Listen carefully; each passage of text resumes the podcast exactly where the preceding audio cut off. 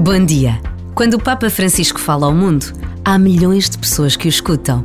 Será assim na próxima Jornada Mundial da Juventude, na primeira semana de agosto próximo, em Lisboa. Nunca na nossa história se organizou algo desta dimensão.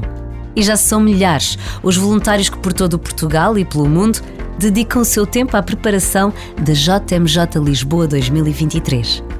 Viver centrado no acolhimento ao próximo que não se conhece é um sinal de universalidade da Igreja, da alegria e da esperança que nasce e renasce ao longo da história, da certeza de que Jesus está vivo no meio de nós.